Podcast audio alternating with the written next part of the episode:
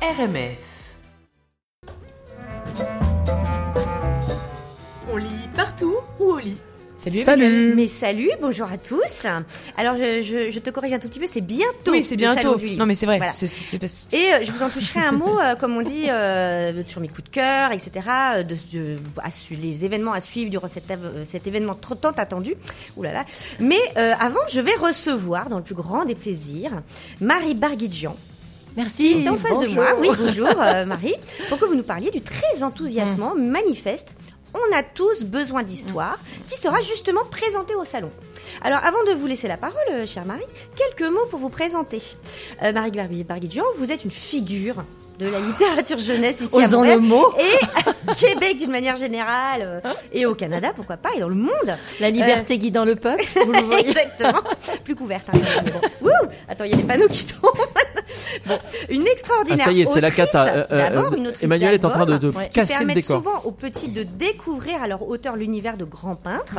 Alors Riopel euh, récemment, mais aussi René Desrouins pour l'album La Fête de Chapultepec que moi j'ai adoré, Euh, et beaucoup d'autres albums bien sûr. Vous êtes animatrice et conférencière aussi, et toujours sur la brèche pour défendre la littérature jeunesse. Et vous revenez bien sûr dans le cadre du salon comme on disait, mais bien au-delà évidemment pour nous proposer ce manifeste plus qu'utile, plus qu'urgent, intitulé donc On a tous besoin d'histoire. Alors est-ce que vous voulez bien nous en parler un petit peu en Ben oui, avant-première Avec plaisir, merci euh, de me donner la parole. Euh, c'est une idée euh, née euh, de toutes mes rencontres en fait avec les familles, les enseignants, les enfants, etc. Sur la nécessité de lire, mais aussi la compréhension de ce qu'est lire. C'est surtout ça. Ouais. Euh, qui s'arrête souvent à une action euh, d'apprentissage. Euh, on lit pour apprendre des choses, Mmh, pour savoir, etc. Et euh, je trouve qu'on ne transmet pas assez l'essence même de ce que veut dire lire.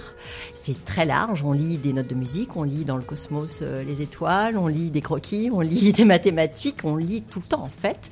Mais la lecture d'histoire demande une certaine exigence, on va dire. Et si tous les enfants adorent les histoires, ça c'est vrai. J'en ai jamais rencontré un ça, qui oui, c'est pas universel. histoires. Il se passe quand même quelque chose euh, au-delà des 8-9 ans euh, où on les renvoie souvent oh, oh, ben, mon fils aime plus trop lire mais enfin il regarde des bandes dessinées comme si c'était un genre un genre euh, inférieur ouais. alors que c'est extraordinaire Ouais. ou il regarde des documentaires. Or c'est vrai que la lecture littéraire, on va dire ça, demande une petite exigence, même une force. C'est un labeur comme Oui, on tout dit. à fait. Et euh, on doit les soutenir là-dedans, sinon on n'arrivera jamais à former des lecteurs. Et voilà comment on arrive ici au Québec à avoir quand même un Québécois sur deux qui a des difficultés à lire et à comprendre des textes. Mm, mm. C'est énorme, hein, Oui, sur non, 8 c'est millions énorme. De ouais. personnes. Et sûr. 35% des garçons qui décrochent de l'école. Ouais. Donc, euh, pour toutes ces raisons, puis une env- un envie d'engagement citoyen, Bien clairement, ouais, ouais. euh, j'ai eu envie d'écrire ce texte. Alors il était, il faisait 100 pages, je l'ai réduit à un manifeste. Alors c'est pas pour qu'on descende dans les rues derrière euh, une Greta Thunberg de moi-même, Pourquoi pas, j'ai envie de dire.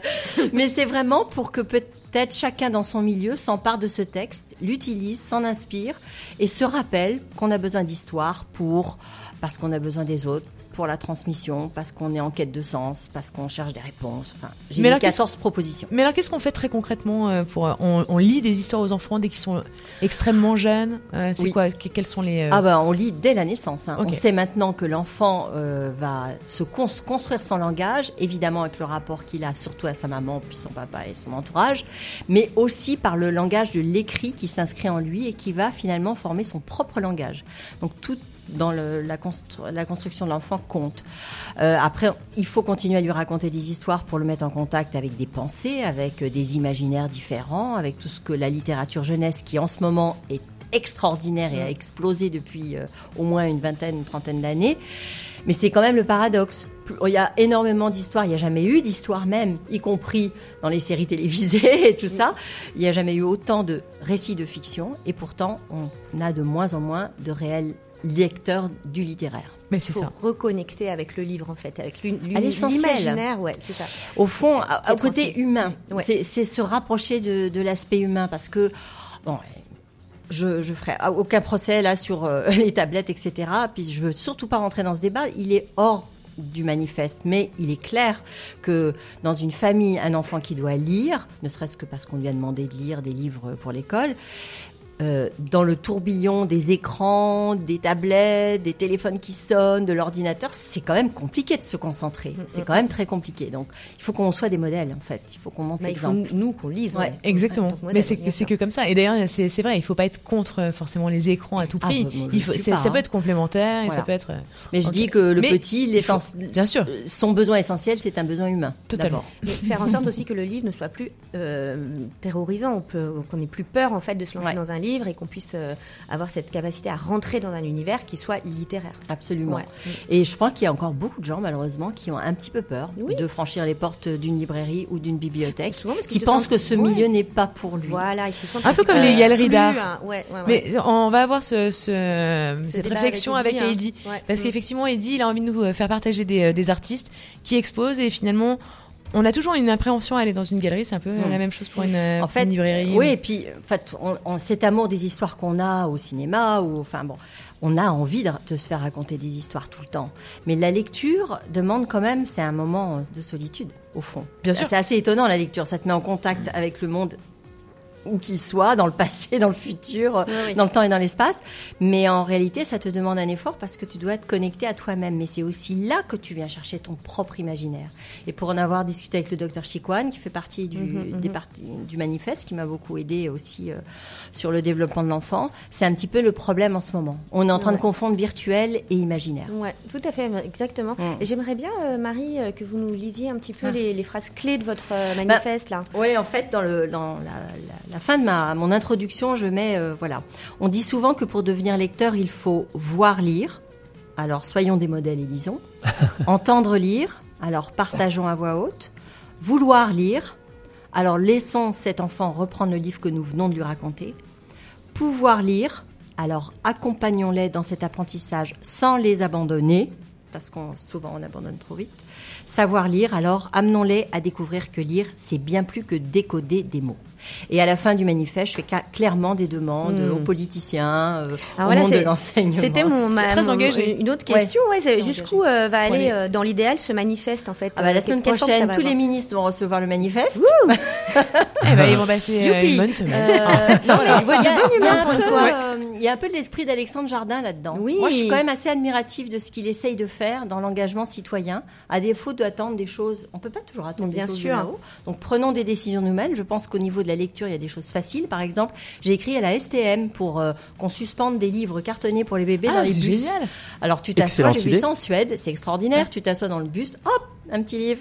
Et voilà, la lecture à portée de Oui, euh, alors- ah, mais moi je pensais même dans les bus à ce qu'il y ait des, des livres qui tombent. Bah oui, bien Euh, sûr. ah ouais, du- du- ça, avec des petits ressorts. Mais même, non, mais même pas que pour les enfants. Enfin, je- Ah oui, non, moi je pense qu'aux enfants là. Ok. c'est- Ah d'accord, pardon, pardon, pardon. Mais euh, dans le manifeste, il y a plein de propositions de ce type en fait, de ce qu'on pourrait faire pour euh, vraiment euh, rendre le livre le plus attrayant possible et faire taire cette peur par rapport au livre et que, que tout le monde puisse se l'approprier en fait. Puis idéalement, bah, normalement, je vais commencer une petite tournée dans les régions du Québec pour que, en région, on s'approprie les choses et qu'on fasse des actions, qu'on mène des actions. Et puis d'ici un an et demi, euh, là, je vais rencontrer la responsable de la francophonie bientôt, la semaine prochaine. Elle est au salon du livre. Euh, je voudrais vraiment créer un, un gros momentum ici euh, dans un an et demi. Un genre de symposium international autour de la littérature jeunesse et de l'enfant. Qu'est-ce qu'on veut faire de nos enfants et nos choix, nos choix de société Voilà, c'est un point de vue citoyen, hein, vraiment. Alors, euh, samedi prochain, en fait, Oui. euh, le, à 16h, vous serez au Salon du Livre pour Ouais. présenter avec Le plein, plein de lancement. gens. Ouais, le lancement. du Ouais. manifeste. Donc, je vous, euh, je vous y euh, invite. des Ah, oui, oui, acteurs, moi, j'y serai, de toute façon. Oui, bien sûr. Euh, Tout à fait. Et puis, euh, je voudrais parler quand même un petit peu de votre actualité, en quelques mots, euh, parce que vous avez euh, euh, la parution de ce magnifique album, puisque vous-même, vous êtes autrice, on l'a dit tout à l'heure. Euh, pour la Chambre d'Adèle, Ouais. euh, ici. Alors, euh, d'où est venu le projet et quelle forme ça prend? Le projet est venu euh, en, en co- en- pardon, en partenariat avec le musée Macor parce Mhm, que ouais. j'aime beaucoup ce petit musée et euh, il y a longtemps que j'avais envie de faire une petite collection de livres avec eux. Et ils ont une collection de jouets anciens assez Ah oui, fabuleuse. Ouais, Il y a les photos à la fin de je l'album. suis allée dans les réserves, c'était vraiment extraordinaire. Et j'ai pris, j'ai choisi une dizaine d'objets. Et je me suis inspirée de ces objets pour écrire une histoire. Il s'est trouvé qu'à ce moment-là, je devenais grand-mère pour la Oui, première fois. oui, une petite Adèle, justement, si je peux me permettre. petite Adèle. Et donc, et, et j'ai réussi dans cet album aussi à, à y placer un mot sur l'art, qui est mon grand dada. Mais c'est surtout un album qui fait une ode euh, à, à la liberté d'imaginer. Ah, L'espace d'une l'imagination, chambre, c'est quand ouais. même euh, là où tout est permis. Il faut qu'on fasse ça et qu'on arrête de suréduquer les enfants avec des milliers d'activités qui leur servent à rien.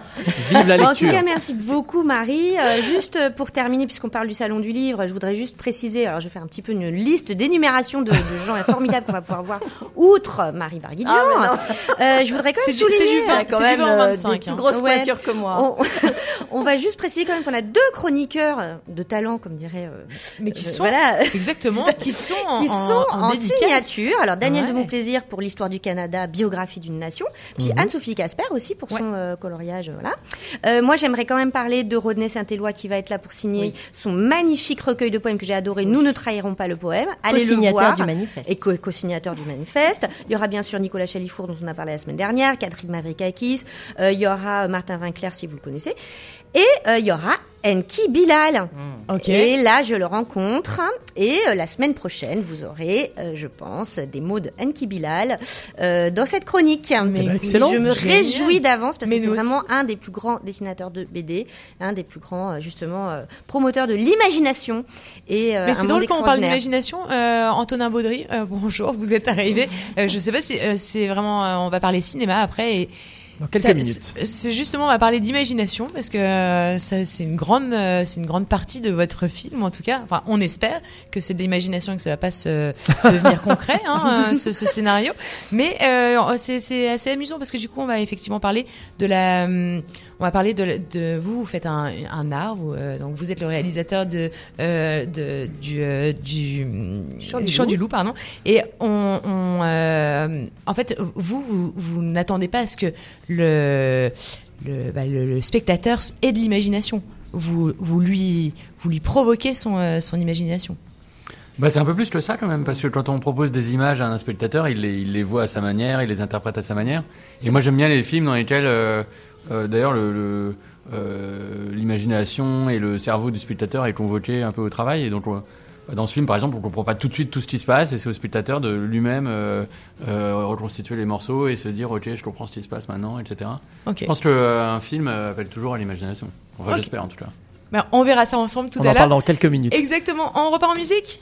Merci Emmanuel. Merci beaucoup, Emmanuel. Mais oui. Et merci à Marie. Bah, merci à vous d'avoir On reçu. lit partout ou au lit